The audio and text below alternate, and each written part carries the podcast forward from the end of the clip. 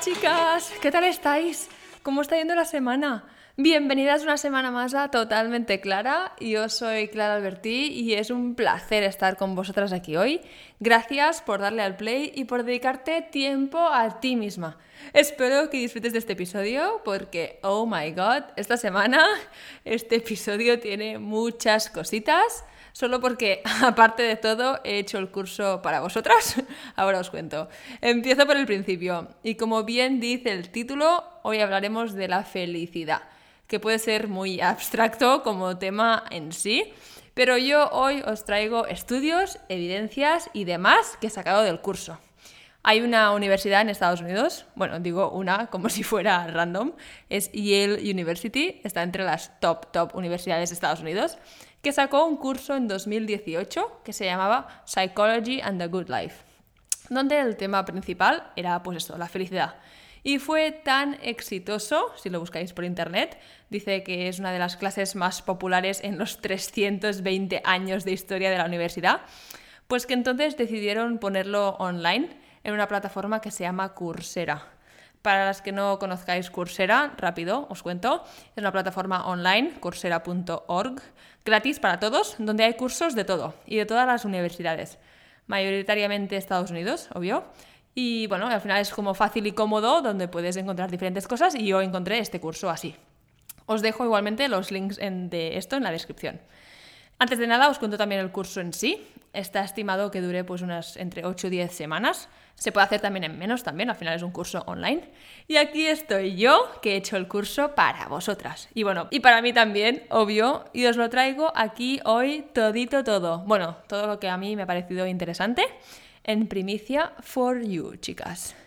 El curso ha continuado siendo un éxito online. En 2021 había más de 3.5 millones de personas que lo habían hecho en todo el mundo es el segundo curso más popular en Coursera, en esta plataforma que os decía, seguido de un curso de la Universidad de Stanford que es en Machine Learning. Para las que estéis aquí y os interese o tengáis alguien que le interese ese tema, pues también se lo podéis compartir. Vale, y hoy hay bastante, bastante cosas, bastante chicha, así que empezamos ya, ya, ya. Y primero de todo, hablar de la profesora Lori Santos. Si os suena su nombre, la podéis encontrar en muchas cosas relacionadas con este tema. Ella en sí es profesora de psicología en esta misma universidad de Yale y ahora, gracias al éxito de este curso, pues se dedica a hablar sobre este tema en otras plataformas, incluso ha creado un podcast suyo que se llama The Happiness Lab. Os dejaré también el link en la descripción por si os interesa. Y antes de nada, última cosita que os quería comentar, quería deciros también así a título general que las cosas que hablaremos hoy a lo mejor ya las habéis escuchado e incluso ya las ponéis en práctica. Bravo. Y otras cosas que a lo mejor pues os sorprenderán, como a mí me han sorprendido o me sorprendieron. En todo caso, para mí lo importante aquí hoy con este episodio es que aunque ya sepamos más o menos del tema, siento que son cosas que se pueden y podemos repetir, escuchar y volver a escuchar una y otra vez. Y al final me parece súper importante pues, que sigamos hablando de ellas. Como siempre decimos, que estén en más conversaciones en nuestro alrededor, que seamos más honestas y claras con este tema. Vale, así que ya si entramos ya, ya, ya, directas al curso. Obviamente, primero, responder a la gran pregunta, ¿qué es la felicidad?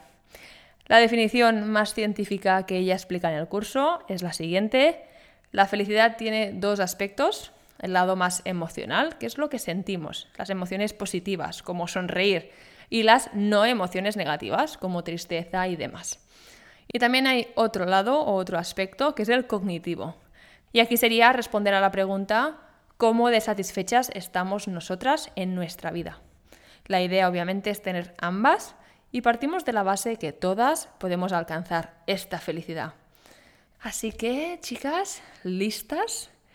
Y me parece interesante pues empezar por nosotras mismas, chicas, las que podáis, si podéis cerrar los ojos. Obviamente si estás conduciendo o cualquier cosa, no lo hagas, por fin. Las que sí, imaginaros, ¿qué cosas crees que te hacen feliz? ¿Qué es el éxito para ti? ¿Qué cosas crees que te harían más feliz este mes? ¿Y este verano? ¿Y en cinco años? ¿Cómo lo ves? Piénsalo un segundo y si estás metida en el pensamiento, pues ponme en pausa y escríbelo o visualízalo. Tómate tu tiempo. Las otras, seguimos, en este caso, ¿qué son estas cosas?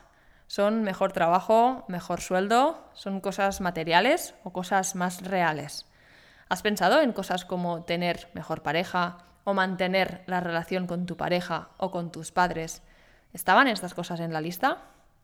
El spoiler aquí, y esto es lo que dice ella en el curso, estas cosas materiales, estas que a veces podemos pensar que nos harán feliz, pues realmente no lo hacen. Y aquí abro paréntesis rápido porque al final siempre hay que entender el contexto. Al final ella en el curso está hablando con estudiantes de la universidad, así que la mayoría de sus ejemplos son tipo tener buenas notas, tener un trabajo, tener mejor cuerpo, etc. Y nosotras, chicas, bueno, yo en mi caso ya con un poquito más de experiencia, habiendo vivido más allá de la uni, puedo ser consciente que estas cosas, estos ejemplos de mejores notas, mejor cuerpo, mejor X, pues no crean la felicidad en sí. Si hablamos también de la parte económica, cuando pensamos que más dinero, más sueldo, X, como cosa que nos hará más feliz, pues aquí os cuento, hay un estudio que me fascinó y estuve leyendo y dándole vueltas, os lo pongo en la descripción a las que os interese. Es de la American Freshman Survey National Norm, que lleva estudiando a los freshmen, es decir, los estudiantes de primer año de universidad, desde 1967. Me encanta. Y les preguntan cosas como, por ejemplo, ¿qué es lo importante para ti en la vida? Y ves la evolución de esta pregunta pues cada año. Y también entre mujeres y hombres. Bueno, al final me parece un estudio muy cool, merecería un episodio solo porque podría estar rato hablando de él.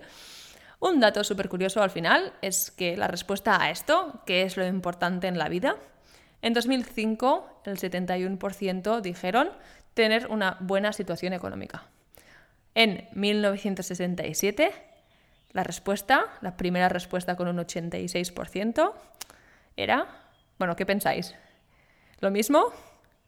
Pues no, lo más relevante en 1967 era tener una vida con significado. Súper cool. Las cosas así con historia o trayectoria me fascinan también.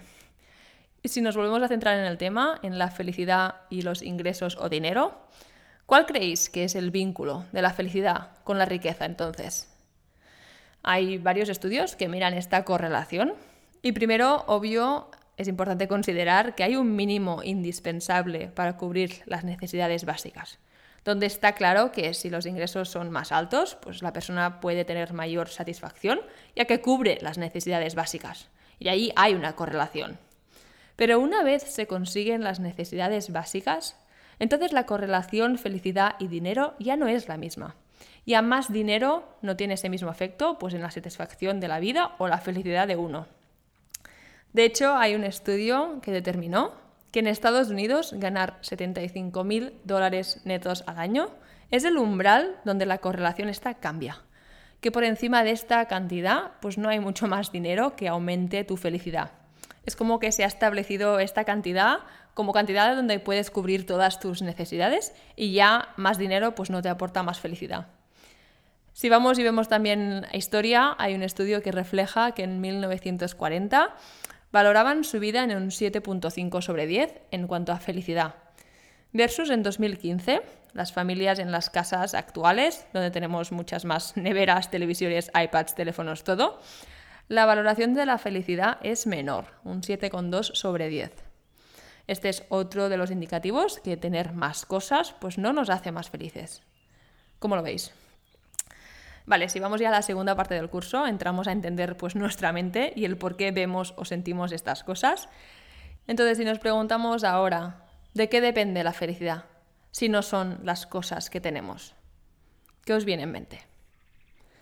Podríamos decir varias cosas. Un razonamiento puede ser que ser feliz es un tema más genético. Hay gente que podría defensar esto, que somos personas que vemos el vaso medio lleno, medio vacío y punto. Otra es decir que depende de las cosas o las circunstancias de la vida. Pues esas son las que afectan nuestra felicidad, todo lo que nos pasa. ¿Cómo lo veis vosotras? ¿Genética? ¿Circunstancias de la vida? ¿Alguna otra cosa que habéis pensado? Si nos referimos a los estudios, hay uno en particular sobre esto mismamente, donde para valorar el impacto de la genética se estudió hermanos gemelos, que presumiblemente pues, tienen los mismos genes, y también a hermanos pues, que no tienen los mismos genes, pero sí vidas y circunstancias parecidas. ¿Qué creéis que se concluyó sobre el tema? El estudio concluyó que de toda nuestra predisposición a la felicidad, un 50% sí es genética, que somos personas que de por sí vemos las cosas mejor o más positivas o no, pero aún así es solo el 50%, no es una certeza absoluta. Hay otra mitad igualmente importante. Las circunstancias de la vida, de las cosas buenas y las cosas malas que nos pasan, pues afectan un 10% del total. Es la parte más pequeñita. Así nos queda entonces la parte restante, el 40% de nuestra predisposición a la felicidad. ¿Qué es este 40%? Pues son todas las acciones, pensamientos, hábitos, nuestro día a día, lo que hacemos, lo que vemos, lo que hablamos y lo que decimos. Todo esto contribuye enormemente a nuestra felicidad y satisfacción. Un 40%. Es mucho. Es muy relevante y a diferencia de las otras dos cosas, esta parte sí que está bajo nuestro control y podemos trabajar para mejorarla. Es una parte que solo depende de nosotras. Nosotras mismas, con nuestras acciones, tenemos un efecto poderoso en nuestra propia felicidad. El problema es que parece que a veces trabajamos o nos esforzamos en las cosas equivocadas. A veces dedicamos nuestro tiempo en cosas como obtener buenas notas o conseguir el mejor trabajo o el currículum perfecto. Y todas estas cosas realmente son el 10%. No son las que contribuyen a nuestra felicidad plena. Y por norma general, a veces dedicamos menos esfuerzos a esto, a los hábitos y las prácticas, que forman realmente el 40%. Y sí que nos hacen más felices. Si queremos ser más felices, chicas, debemos entender esto y esforzarnos a redirigir nuestra mente en algunas cosas. Para mí hay mucho poder en entender esto. Y vamos más allá. Hoy en este episodio exploramos las imperfecciones de nuestra mente. En el curso las categorizan en tres tipos diferentes. El tipo 1 es saber que nuestra intuición no siempre es verdadera y que de hecho puede ser falsa. Y esto lo podemos comprobar con cosas visuales, por ejemplo, como el típico ejemplo del dibujo de dos mesas y ver qué línea es la más larga. No sé si lo habéis visto alguna vez. Si ponéis ilusiones visuales en Internet, os salen mil. Y al final es un ejemplo de esto, de cómo nuestra mente ve cosas que realmente no son reales. El tipo número 2 es entender que nuestra mente no piensa en términos absolutos, sino relativos, a un punto de referencia. Hay un ejemplo que ponen en el curso, que es una ilusión óptica, que se llama la de Ebbinghaus. Al final es la misma conclusión que hemos comentado ahora, pero si lo llevamos al mundo real y nuestras situaciones, creo que nos sorprende escuchar que estamos constantemente juzgando nuestra vida o situaciones en relación con otras cosas que hay en el mundo o de otras personas también. Y esto estropea mucho pues, nuestro propio juicio o opinión de lo que realmente nos importa a nosotras. A veces lo guay que es algo que nos hemos comprado, que hemos hecho, lo condicionamos a ver si la otra persona le parece guay también. ¿Os ha pasado? ¿Os sentís identificadas? Hay un estudio súper curioso. En las Olimpiadas estudiaron el comportamiento de los ganadores una vez habían conseguido el récord o el premio en ese momento y después el momento en el que se les entrega la medalla. Y ahí las fotos. En estas fotos se puede ver como en el podium los tres ganadores. Hay una foto en concreto que enseñan en el curso que es de Michael Phelps. Y es curioso prestarle atención a las expresiones. Expresiones del segundo, el que gana la plata, pues en ese caso estaba a segundos de ganar al primero. Y aunque está ganando la plata en unas Olimpiadas, que es súper top, top, top, su punto de referencia es que podría haber sido primero. Y se nota en su cara, en sus expresiones, que su satisfacción y felicidad de quedar segundo pues no es tan alta.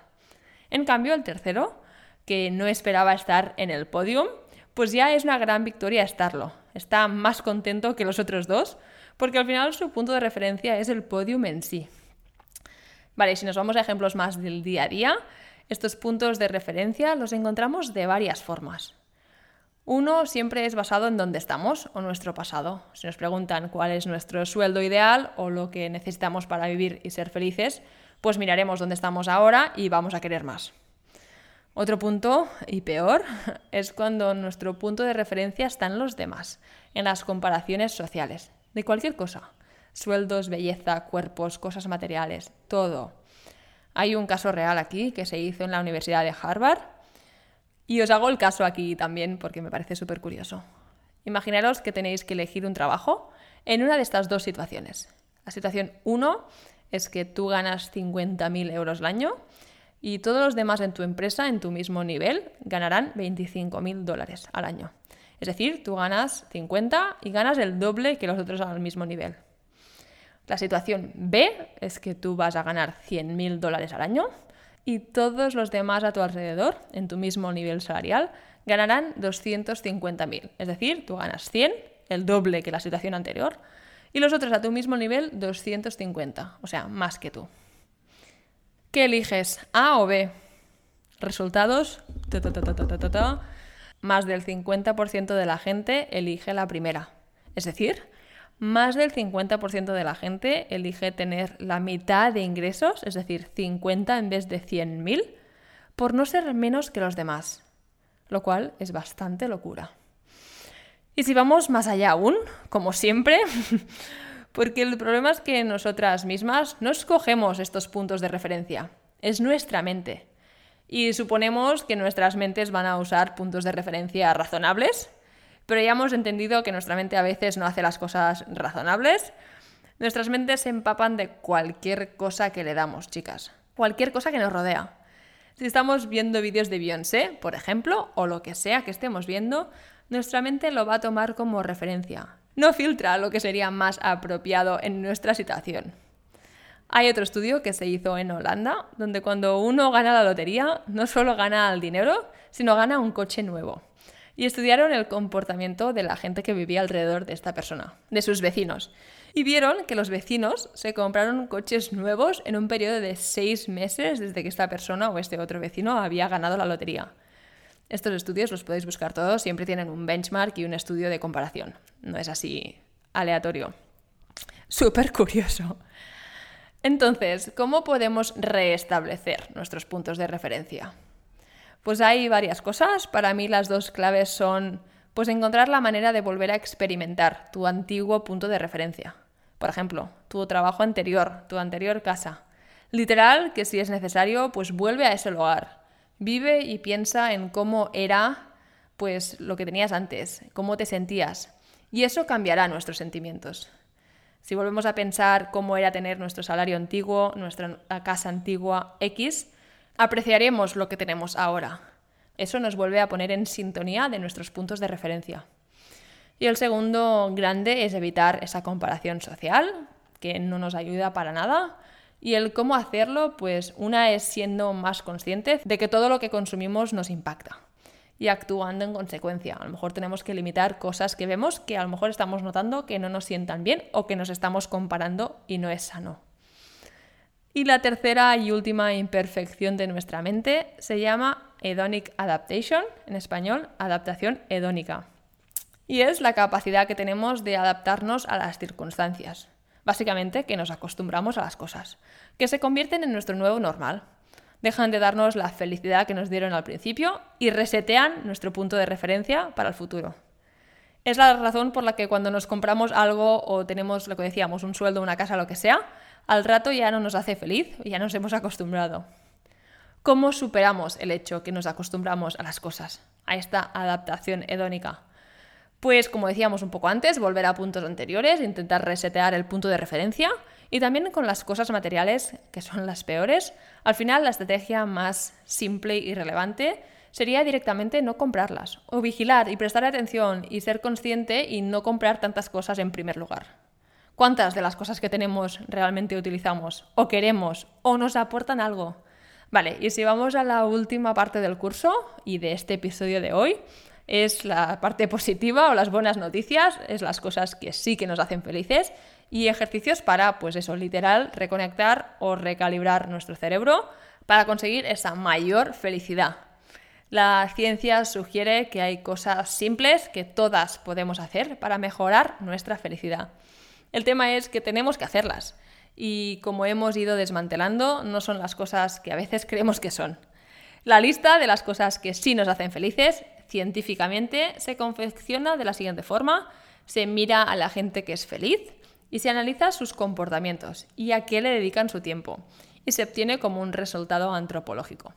Y no solo esto, sino que se coge a la gente que es menos feliz y se les hace actuar como la gente feliz. y después de unas semanas se les pregunta si han mejorado, si se sienten más felices. Y efectivamente la respuesta es positiva.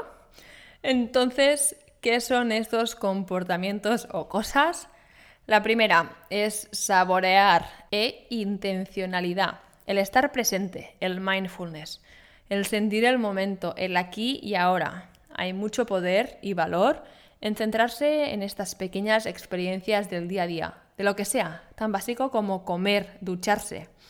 Se ha demostrado que no solemos hacerlo mucho, de hecho la ciencia demuestra que pasamos la mayoría del tiempo pensando en otras cosas, como qué vamos a cenar hoy o mañana, o conversaciones pasadas que le estamos dando vueltas. Y al final, pues la mayoría del tiempo no estamos pensando en presente. Y está demostrado que somos menos felices si no nos centramos en el ahora. Y hace falta esfuerzo y práctica hacerlo. Y una herramienta es con meditación. Cinco minutos al día, esforzarnos en traer nuestra mente al presente y así seguir haciéndolo. Para mí este punto es clave y donde le pongo más energía o esfuerzo es en esto, es en hacer las cosas con intencionalidad y presencia del momento, en todas, como decía, en cada momento del día, en una ducha, consciente, o mirando Netflix, que es el típico ejemplo que parece que estás allí no haciendo nada. Y esto lo hablábamos ya en el episodio 2 y 3, no es estar mirando Netflix pensando en otras cosas o que deberíamos estar haciendo otras cosas. La clave está en disfrutar del momento con intención. Para mí, por ejemplo, es pensar que llevaba días esperando esa serie o el momento del día de relajarme y mirar esa peli o esa cosa. Me lo tomo como que es mi momento o X cosa del día. Y a veces, o muchas veces, la mente se nos va. Requiere esfuerzo volver al momento presente. Y se liga con el siguiente punto, que sería practicar gratitud o agradecimiento que lo hemos ido comentando en varios episodios, pero nunca lo he hablado mucho porque quería guardarlo para aquí. Practicar gratitud es una de las técnicas más poderosas, que es al final el practicar conscientemente de estar agradecida y apreciar lo que tenemos. ¿Cómo hacerlo? Un ejemplo, por ejemplo, es empezar a anotar o decir en alto tres o cuatro o cinco cosas, o las que queremos, de lo que estamos agradecidas del día que hemos tenido. Al final del día puede ser pensarlo o al principio del día escribirlo como os vaya bien. Haciéndolo todos los días sin excepción. Y así nos daremos cuenta de las pequeñas cosas, de una comida, de un té, de un abrazo, de lo bien que nos ha sentado el ejercicio que hemos hecho, del sol que nos ha tocado en la cara, X cosa que hemos hecho durante el día. Esto también nos ayudará a buscar momentos más así, que nos serán de gran ayuda en días más difíciles también. La tercera cosa, y que hace que sea como un full circle, como a veces os digo, de que todo impacta, es que ella menciona en el curso, es dedicarle atención y cariño a las relaciones y la conexión con la gente a nuestro alrededor. Dedicar tiempo a socializar, a crear conexiones reales con la gente que queremos. Y digo que es full circle porque hemos hecho otro episodio en este podcast también, de hecho. Para las que no habéis escuchado, hablamos de ello en los episodios 5 y 6 donde hablábamos eso, de la importancia y lo valioso que es conectar más y mejor con la gente que queremos. Y al final, pues escuchar que esta era una parte importante del curso y de la felicidad en sí, pues esto es el full circle para mí. Vale, si vamos a otra cosa clave, es pensar en los demás y ser amables. Aquí se destruye un gran mito o hábito, mejor dicho, que nos pensamos que nuestra felicidad es hacer cosas para nosotras mismas. De nuevo, si miramos la ciencia, la gente que es feliz frente a la gente que no es tan feliz, e intentamos ver cuáles son las diferencias entre las dos. Y si lo aplicamos también a nuestras vidas, estoy segura que conocéis gente con más y menos sueldos, casadas y no casadas, con hijos, sin hijos, X. Y gente que son, pues eso, más y menos felices. Y si volvemos a la ciencia, pues demuestra que si paramos atención, veremos que la gente feliz pasa más tiempo dedicando a los demás no se centran tanto en sí mismos. Veremos que las personas que son más felices hacen estos actos más simples de amabilidad y también lo notan del mundo en sí. Y chicas, es relativamente fácil de poner en práctica. El ejercicio aquí es este, es salir y hacer algo por otra persona, sin esperar nada a cambio. Mi preferida y típica es pagarle el café a la persona que tienes detrás en la cola. Son cosas que no nos pensamos que nos harán feliz, pero la ciencia nos dice que funciona bastante bien. Y supongo que las que lo habéis hecho o vivido, pues esta misma experiencia sirve para dar fe que es así. Y se liga con el siguiente punto y penúltimo para hoy, que dice que también es la positividad. La gente feliz encuentra las cosas positivas de los problemas y no se quejan tanto. Y aquí la clave está pues practicando la gratitud, siendo conscientes de lo que tenemos, nos damos cuenta de las cosas más positivas, vemos los lados positivos de las cosas y expresándolo también. Y último tema, pues no es sorpresa que ejercicio y dormir bien y la vida saludable son también claves para una vida más feliz. Todas estas cosas y todas las que hemos comentado durante el episodio, pues cómo las practicamos e incorporamos en nuestro día a día, en nuestros hábitos, forman este 40% de nuestra felicidad. ¿Qué os parece? A mí me parece súper poderoso, powerful information. Como siempre decimos, las cosas buenas requieren esfuerzo y que le dediquemos tiempo. Si os podéis llevar un resumen, o mejor dicho, puntos de partida desde hoy, serían estos dos, cuidar nuestras relaciones y pensar en los demás, y el estar presente. Y hasta aquí el episodio de hoy. Mucho, mucho contenido. He intentado resumir un gran curso de 8 y 10 semanas en 20-30 minutos. Todo lo que sea para vosotras, con mucho amor. Espero que os haya gustado. Como siempre, me encantaría interaccionar con vosotras, las que estéis aquí y os apetezca. Me encantaría conectar con las que os interesan estos temas, encontrar y poder hablar o debatir sobre las historias detrás de ellos. Tenéis el email en la descripción, os lo dejo aquí también, nosotras arroba totalmenteclara.com y estaré encantada de leeros de verdad. Y ahora sí, nos vemos el próximo miércoles con uno más. Gracias de nuevo por estar las que estáis, que tengáis una feliz semana.